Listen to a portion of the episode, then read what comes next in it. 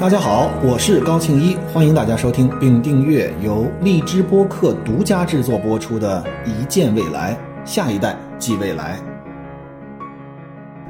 那么上一期呢，我们给大家讲了一个故事，或者说是一个电影，叫做《集魂》，这是探讨对大脑里面的信息进行移植了之后，有两个人继续的生存，然后呢这样的一个破案的电影。那么在上一期呢，我们给大家提了几个问题。我给大家简要的重申一遍或者复述一遍，一个是我们的人生到底是什么？同样呢，我们在上一期也提到了我们大脑是如何存储我们这一辈子的悲欢离合、喜怒哀乐，我们见过的人，我们的所有的记忆是如何在大脑中形成的。同时呢，我们给大家。介绍了我们就像电脑的二进制的算法一样，我们在大脑中通过脑电波的高电位、低电位，通过我们大脑的灰质的不同的方式，我们是能够存储很多的信息。通过零和一的方式，同时我们给大家介绍了对于人工智能有三个要素，叫做算法、数据和计算能力。这个事情其实在我们的人生里面也依旧的存在。我们一辈子学过的知识和我们遇到过的经历。存储在大脑里面都可以叫做数据，但是我们通过我们人生的经历而收敛出来的方法。以及建立的模型，其实就是我们对待这个世界的方式，也就是我们的人生观、世界观、价值观和我们一切的方法论和我们所有的习惯，这些所构成的就是我们的算法。同时，我们还有一个大脑的思维能力和大脑的活跃度，这些是为了我们不同的神经元能够连接在一起所创造的价值而形成的计算能力。实际上，我们大脑和机器一样，都是拥有算法、数据和计算能力。那么，在这一期，我们要继续来探讨我们这个故事，因为我发现了。集魂有一个 bug，他移植过来了之后，好像是全部都过来了，对吧？好像这个人除了有一具女人的身体以外，他就是像王世聪一样在那儿沟通，然后有那样的状态。我甚至发现他眼神里面多了一个企业家的凶悍。本来是一个随便找的，因为十万美元，我专门看了那上面十万美元，他就签了字了。实际上，最后这个女孩她的脑子里面进了是梁文超的意识和他的算法。我看的这个片子的时候，我觉得不寒而栗啊！就是原来我们老说脑机接口，我一直在说脑机接口是为一些，比如像霍金这样，因为我们有障碍的人，然后呢，我们大脑里面能够多一种途径，能够跟外界进行沟通。但是在这个片子里，其实虽然它是通过故事的形式表达的，但是它的内核其实是说完全可以读取大脑的数据的，完全可以把你脑子里的模式，也就是算法，也可以读取出来，放到另外一个人脑子里面去，还有计算能力。这件事情他好像没有说清楚，因为你一个男人的大脑和一个女人的大脑，它的承载是不同的，他对同一个问题的计算也是不同的。我给你打一个比方，我们不说男人聪明还是女人聪明啊，我没有这个意思，咱们就说两个男人也行。你把一个人从熊浩老师脑子弄到我脑子里呢，他会出现一个问题，我们对不同事物的计算能力是不同的，因为你一直培养的你计算能力不同。什么意思？就像你电脑里一个二八六和一个五八六同时玩一个游戏，这个游戏是同样的。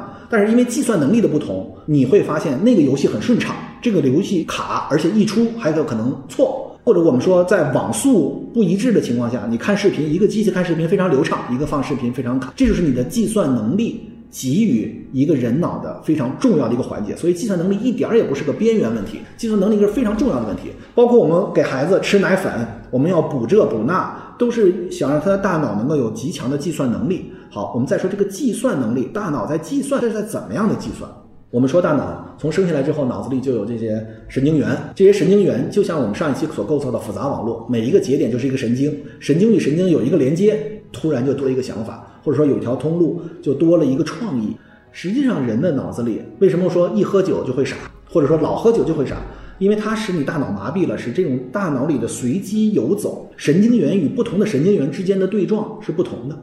这个能力降低了，也就是你大脑里面神经元不连接了，它没有这种随机游走了，最终所产生的就是你的脑子就会陷入停滞。其实我认为有部分的帕金森和我们的能力的欠缺，就是因为脑子脑不动，对吧？呃，人家说有两种啊，这个我不知道科学不科学。有人说帕金森和老年痴呆，你只会得一种，因为你用脑过度就会是帕金森，你老不动脑就是老年痴呆，因为你老不连接。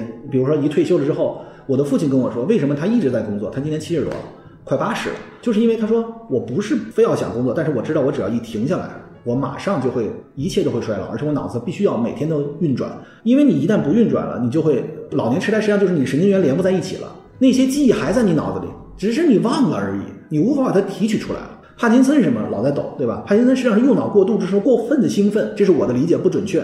但是我的外公是帕金森，老年痴呆，我周围的长辈也有，所以这两种方式其实就是对大脑，我们经常会用大脑，就是为了让它多产生随机跳转。我们的创造力和我们对于很多问题的一些灵感是从何而来的？我又想起我上期来说了，第一次我在一 v 一的时候，我说完话之后，当时蛋总和这个马老师说：“哎呀，高田一怎么像一个人工智能？为什么会像人工智能？”是因为我当时所说的每一句话都是我提前背好了，在那么紧张的一个环境下，我非常流利的、非常带感情的把我背好那一段话说出来。但是他会觉得，哎，好像没有人味儿，哎，好像像一个机器一样。但是后来在一 v 一的时候，我的另一面就出来了，对吧？那个之后他们就不再说我是不是一个人还是一个人工智能，因为你需要有随机跳转，对方说点什么，你再去跟他变。这其实是一个非常重要的观点，就是我们脑子里面。你能够把你的记忆的东西陈述出来，不说明你这个人具有创造力。而我们的创造力是我们脑子里面的不同的神经元之间的随机连接，这些才是我们的创造力。它基于几个原因，基于几个最基本的必要条件。第一，你的脑子运算速度得快，也就是你的物质得充满。比如说，你不能不吃糖，对吧？比如说，你必须要保持，你要什么多喝核桃，我我也不知道这对不对。反正我们要给大脑提供足够的能量，让这个不同神经元之间能够快速的连接在一起。这就是你会发现一个人反应快与反应慢一个最基本的物质条件，就是你的运算能力是不是快。第二，我们得有足够的数据。第三个条件就是我们必须得形成一种固定的模式。比如说，你看到了一块田地，你就喊我阡陌交通，鸡犬相闻。你会发现这段场景和你脑子里的记忆，你能够通过神经元连接在一起，这才合适。就是你脑子里的计算方法和真正你看到的这个数据结合在一起，这是算法和数据还有计算能力三者其实是一致的，这三者是毫无不可分开的。这三者也是我们每一个人形成到了今天。我再重复一遍：算法、数据和计算能力。算法就是我们形成的模式，对我们这一生所遇到的事情建立一个模型。我们是善良，我们还是具有攻击性？我们是软弱，还是我们遇到一个问题会敢打敢冲？这些都是你人生的经历所形成的算法。是当我遇到一个问题的时候，我如何反应？这也是你的人生观、世界观、价值观，这也是你学习的能力，还有一个阅读的能力等等，这些其实都是在算法领域里面的。数据就是我们从小告诉这个孩子：天对地，雨对风，晚照对晴空，来鸿对去雁，宿鸟对鸣虫，三尺剑，六钧弓，岭北对江东。这些东西我都不知道为什么它就在我脑子里，就是我从小就背这玩意儿，它跟这个场景没有关系，但是它就是一个数据存在我脑子里。但是我如何能够让它产生价值？必须得是结合一个场景。我举一个例子，比如说。我前两天录一个车的节目，然后呢，这个探讨了一个保护江豚的一个项目。为了保护江豚，然后那个人非常的年轻，这个志愿者，但是他已经用了十几年时间一直在做这件事情。当时给了一个场景，这个场景呢，就是他在保护江豚，在一个江边。我当时直观感觉，我说，哎呀，他这么年轻，在我脑子里，在江边去保护江豚这么一个。环保事业一定是一个两鬓风霜途次早行之客，而一蓑烟雨溪边晚钓之翁，是一个对世界毫无任何更多的期待的人，坐在江边信手钓鱼，这样的人是保护江豚的人，这是我当时理解。但是你发现，这是基于一个场景，然后把你多少年前背过的一段毫无任何联系的词联系在一起，对吗？这其实就是我们的数据也要有，我们的计算能力更要有，就是你要在迅速的短时间内反应。其实你看啊。我跟一个人说话，比如咱俩说话，你说出一个事儿，我哦，嗯，哎，我现在还没说话，你们会觉得，哎，你干嘛呢？我计算呢，我想呢，我想怎么回馈你呢？你看这个速度你就不能容忍了。两个人谈话就是你说一句啊，我说一句，十三幺里面经常会有那种留白，其实是他脑子里没算过来，对吧？就是哎呀，我该说什么？然后那徐老师还说啊，正常聊天就应该有留白。其实我个人认为是他只是没想过来，我应该怎么去说？你会发现有很多人谈话有不同的方式，但是。人脑子里这三个算法、数据和计算能力是紧密不可分的。我们又飞回来了，飞回到这个集魂里面。我为什么会觉得刚才我们提到了两个人的不同，会对同样的知识存储在脑子里之后所表达的出来的状态是不同的？但是在这个片子里面，你会发现一个六十多岁吧，我记得王思聪是六十多岁，然后一个年轻的女孩之间好像那么的无缝连接。我们现在连一个身体里的器官的移植都会产生排异。结果他脑子里面这么多人生的经历，扔到另外一个人脑子里毫无违和感，而这个人马上的那个演员非常棒的表演，好像就是王世充附体。但是这个小 bug 是我觉得不在于他表达的，我觉得这个是最终有可能实现的事儿。但是他提的时间是二零三零年，现在已经二零二一年了，九年的时间，我不认为这件事情能够成功。最根本的一个根本体，其实远比技术要重要的是一个伦理问题。这个片子到最后就是我杀了我自己，到底算不算杀人？王世聪把他的脑子挪到李艳身上之后，实际上他在李艳的这个人体里面，他认为他已经是王世聪，他已经是完成了迭代了。我是王世聪，那之前那个王世聪等于两个我还都存在于这个世界里。但是还有一个问题是，李艳那脑子去哪儿了呢？一直没人提，到最后李艳的身体又被另外一个人占据了，那很神奇，他不闭环嘛？这个拍摄的逻辑。但是从另一个角度说，王世聪，你这个人如果说你这一生的记忆。你的算法数据，甚至某部分的计算能力都移植到另外一个人身体里面去，你还是不是你？人之所以为人，这其实是一个什么叫做人还继续的生存？比如说，在死亡领域里面，我们有说脑死亡是一种死亡，心脏停跳是一种死亡，这是不同的评判标准。但是王世聪的脑继续存在，但是他的身体现在这个李艳要把它消灭掉，对吧？所以造成了这个凶杀案。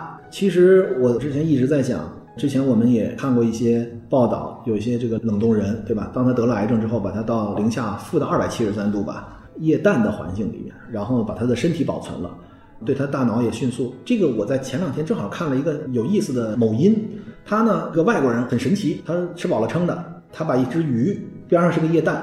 很低的温度，他戴了个手套，把这个鱼直接放在个液氮里面，那鱼马上冻僵，因为零下负的好几百度。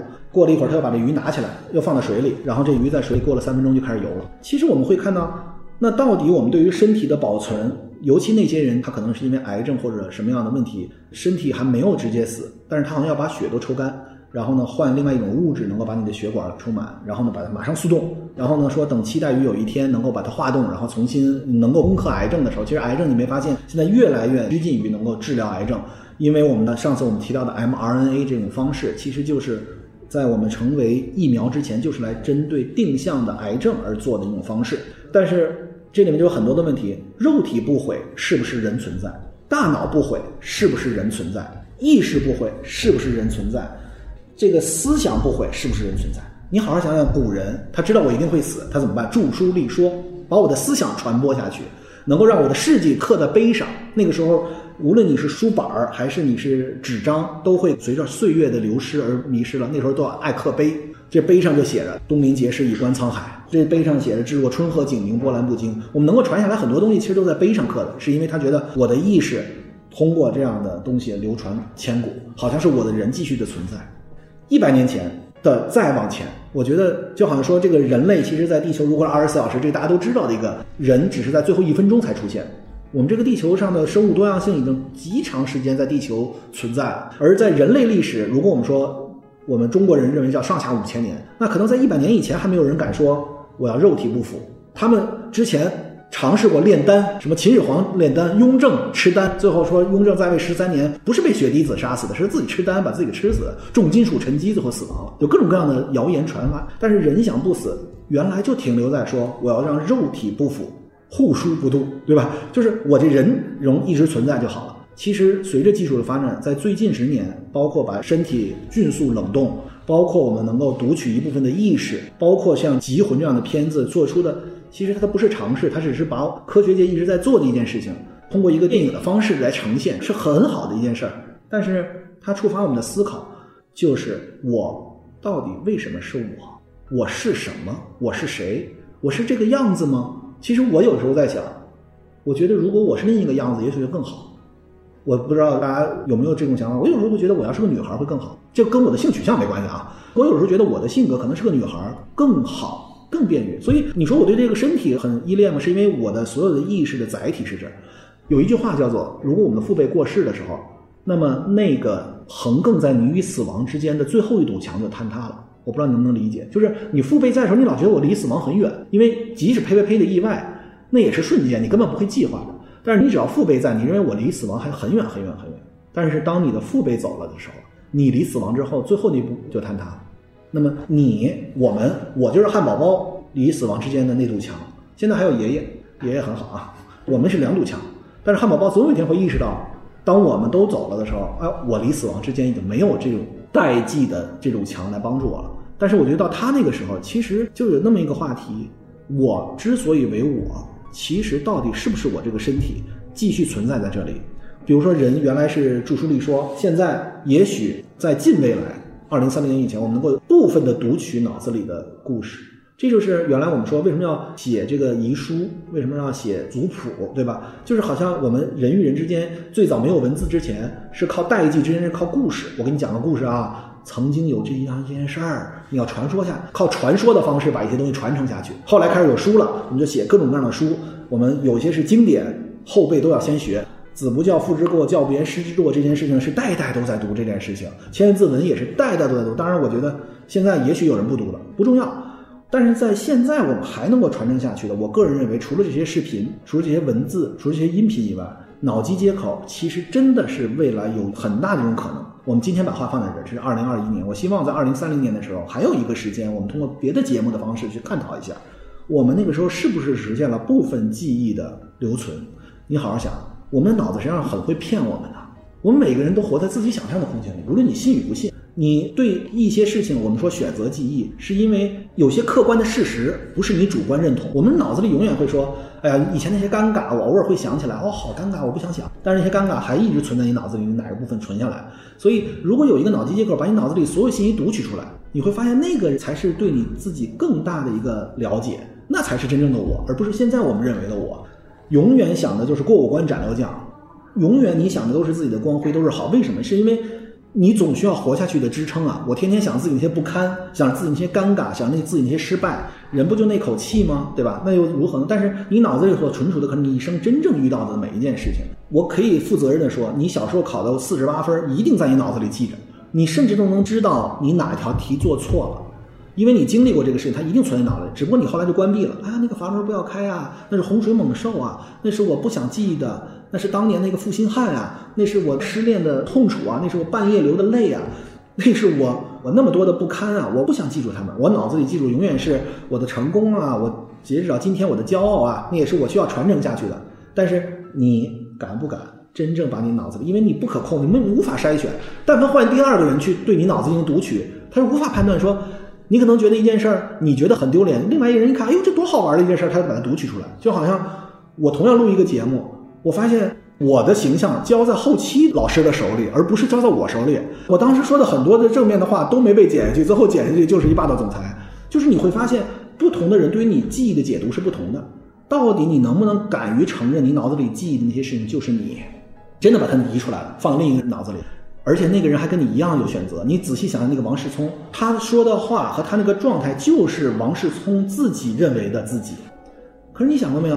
一千个人眼里一千个哈姆雷特，王世聪周围的人也认为不同的王世聪，但是他扮演的就是王世聪认为的王世聪。你仔细想想，是不是？这里面有一个场景，就是在李艳拿着水在进入那个当时的凶杀现场的时候，李艳在门口偷听。那一瞬间，其实我们大家认为那时候李艳已经是王世聪了，是另一个王世聪，然后再看这个马上就要濒临灭绝的王世聪的一种对撞。但是为什么会让所有人会觉得还有另外一个人在？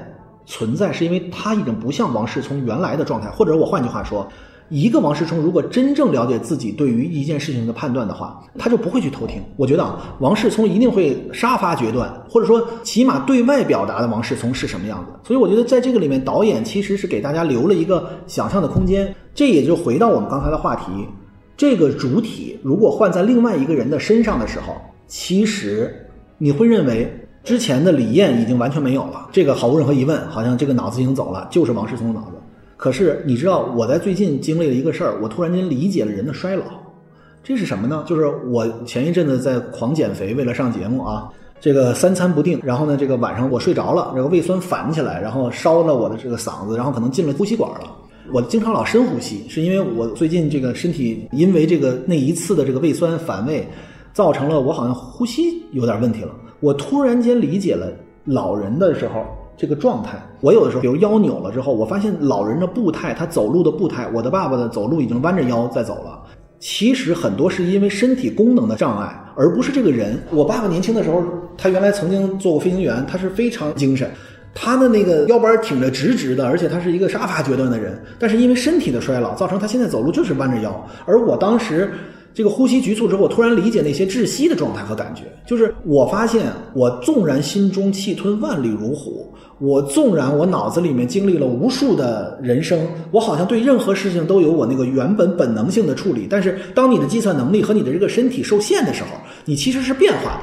我坚决不相信一个人，这个你之前什么样子，当你重病一场之后，你还能够站起来，除非经过了较长时间的恢复。其实，我觉得我们每一个人都受困于自己的这个身体，为什么呢？这就是那三要素里面的计算能力，它不仅仅包括你的脑子，还包括你的身体能不能实现你的设想。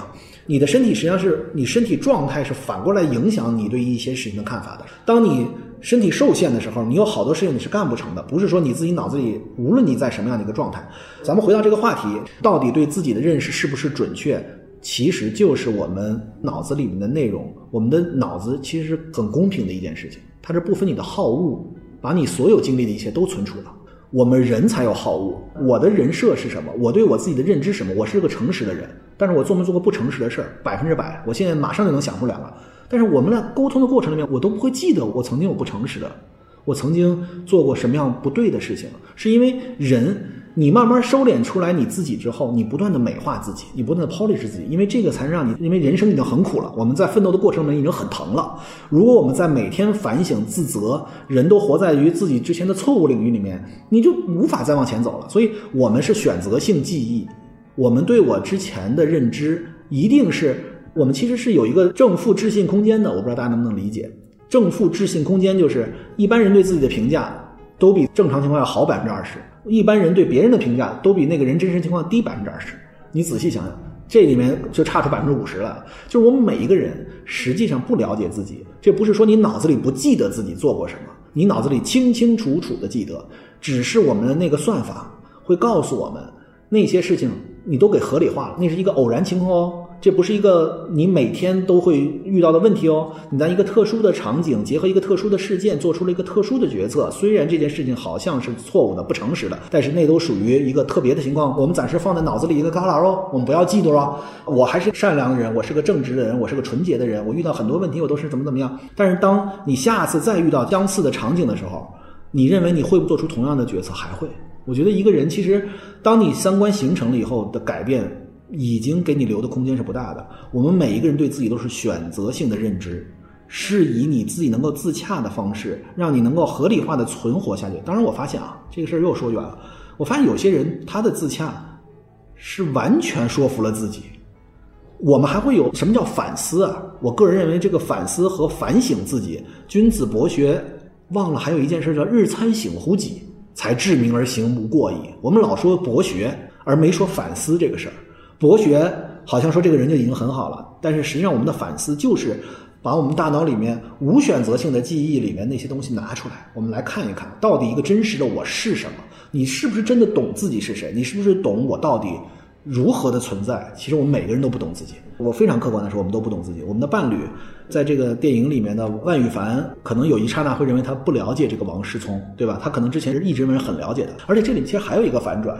是万羽凡喜欢王世聪，但是不一定喜欢王世聪的脑子夹在一个女人的身体上的那个他。他后来就发现他不爱他了。这又引申一个问题：我们的爱是你的灵魂还是你的肉体？纵然不是男女爱，男男爱也是这个问题啊，对吧？他一旦发现，哎，这就不是我的所喜欢。然后我在看的过程中，我突然在想，我们爱一个人。其实从来不会剥离出来。我们每次谈恋爱之前都会说：“你好好想想。”最近周围身边的女孩，好多人问我：“给我介绍个男朋友吧。”都非常着急。然后我就说：“那你喜欢什么样的呀？”啊，都可以。然后呢，你再多问几句。你说：“呀，你可能你更倾向于什么样的呀？你是要帅气的啊？不用帅，不用帅。”然后你给介绍一个不帅，他马上地连见都不见。就是我们其实我们爱上一个人，永远不是一些因素或者说一些客观评价标准把它一个排列组合。我们老说你喜欢帅的，喜欢有钱的，还是喜欢体贴的？我觉得这是很愚蠢。这个世界哪有这样的人呢？对吧？他长得帅，然后呢，这个又有钱，然后还体贴，然后什么都好。不是，是，也许我是这样的人啊。但是呢，这个 是这个世界上，然后就该开始给你做这样的游戏。那你最能舍弃什么啊？就能舍弃不体贴吧？大男子主义没关系。可真当你遇到大男子主义的时候，你早忘了他帅了。你早忘了他之前，我们每一个人这个，你一谈恋爱的那个争议就是啊，你怎么这样？我就包容你一辈子了，我包容你多长时间了？其实，我们的爱到底是什么因素？我认为不是这些客观条件的拼凑，其实我们是用脑子里有一种算法，我们自己做出一个公式来，只不过你自己无法描述这个公式是什么。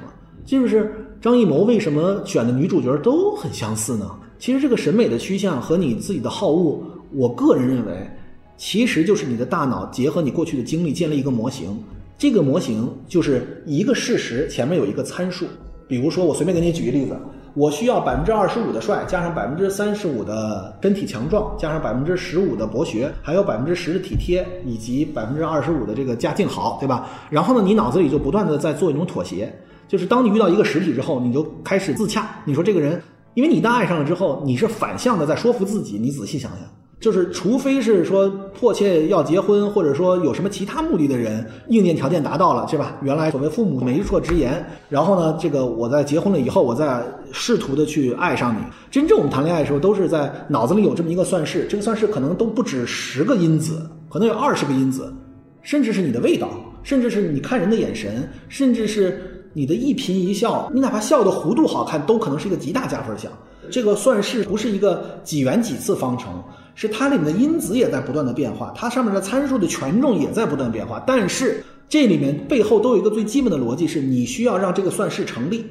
就是当你爱上一个人之后，你就会想，哎，不够帅也没钱，他对我好呀，你就开始为了计算一个算式不断调，对吧？哎呀，这个少点，那个多点，哟，成立了，这个算式算通了，好了，这就是我的唯一。那为什么婚后还会有问题了呢？或者你爱上一个人之后还会有分手呢？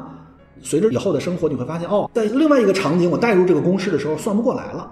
这个时候，假设说这个人事业上面对极大的压力的时候，他可能觉得你帅不帅无所谓了，你能不能灵魂启发我一下，能在事业上给我有帮助呢？发现不行，那这个算式不成立，崩了。那他就开始修正这个算式，然后带入下一段恋情里面。我们每个人都在这样，你仔细想想，就是非常极少数站在更高阶层的。思维逻辑里面，它可能这个算式内容是不同的。比如说，这个人的跟我是不是灵魂相配？比如说，是不是我们俩聊天能一聊聊一天？比如说，我们是不是对唐诗宋词都有同样的理解？比如说，我们是不是都认可弗洛伊德？无论是在哪个层面上，我们都有这样一个算式，它有不同的权重。所以，我们每一个人把你的大脑移植到另一个人的大脑了之后，当你丧失了对你记忆的选择权的时候，你如何去评价过去的自己？你能不能还那么自洽的形成，好像还是当年的你？我觉得这是一个极大的话题。就是你的肉身，咱先不说了，对吧？肉身可以冷冻，我们先承认可以冷冻。我也承认，假设了二零三零年，甚至二一三零年，你的大脑里能不能出来？那么进一步的话题是，你能不能认可当年的那个自己？你的记忆里面的选择，你到底还会不会跟当年一样的选择？这是另外一个话题。我们再把这个事情再往前推一个逻辑，一切你都自洽了，你在另一个主体里面你也觉得 OK 了，这是王世聪所想的，是一代一代那个母体生了一个孩子，他还要把这个挪到孩子脑子里面去，对吗？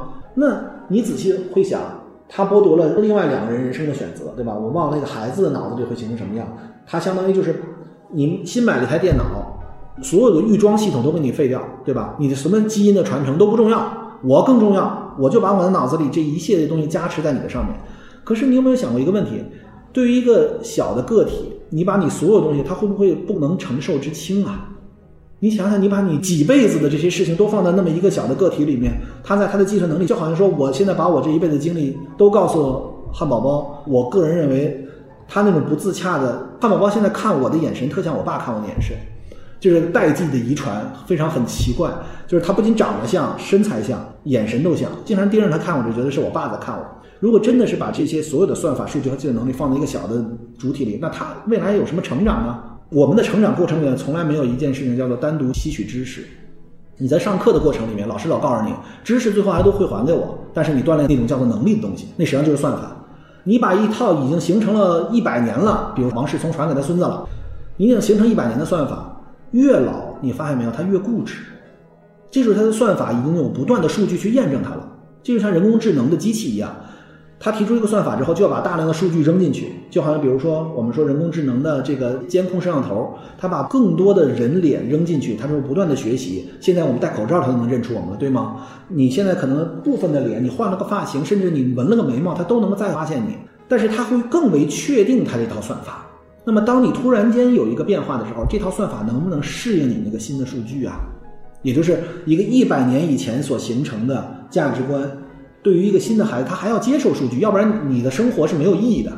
你又看到了一百年后的未来，你接收到了新的东西，但是跟你当时的冲撞，其实我们现在代际之间的鸿沟已经非常大了。我昨天还在想一个问题，我在微博上差点发出来，但是我后来没发。我就在想，我小时候看，比如说《渴望》，万人空巷，家里只有一台电视机，所有人祖孙三代都在看《渴望》。那个时候，什么这个《欢乐总动员》，然后那个正大综艺，我不知道你们看过没有？全家三代那个综艺的典范，全家三代一块看。那个时候，《恐龙特辑可赛号》，我的父母也陪我看。偶像团体小虎队也是我父亲、母亲也都挺喜欢他们的。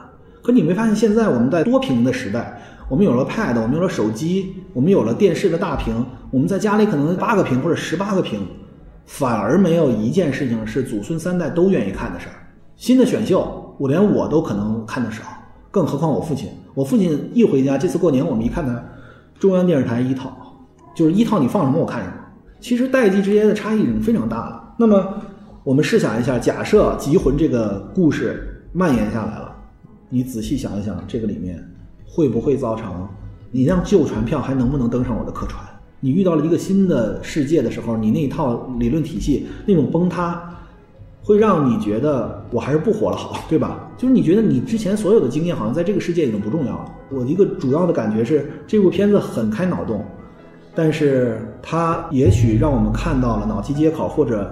脑脑接口，它都不是脑机接口，对吧？它是把脑子完全移植过来。如果我们说冷冻技术也能够解决人体这个氮水化合物，我们能够继续生存这两件事儿，你脑子也在，身体也在，你这张旧船票能不能登上未来时代的客船？这其实是把握在每一个人面前的更需要思考的问题。它背后的基础逻辑是：我之所以为我，我到底是什么？我这一生到底能留下些什么？因为每个人注定都是失败者，你每个人最后都会死，这毫无任何疑问。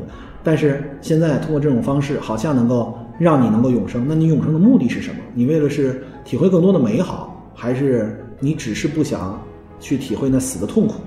还是你认为还有你未尽的事业？王世聪是认为他还有我未尽的事业，我还有很多事情要做。王氏企业还需要我去造福更多的人。这些其实也是很多人脑子里。我觉得秦始皇和雍正都是这么想的，这个世界不能离了我，我一定要继续坚持着。那如果有一种方式把它移给另外一个人，会不会是一个世界的灾难？又会不会是一个个人的灾难？我觉得这都是开放性的。谢谢大家今天的陪伴。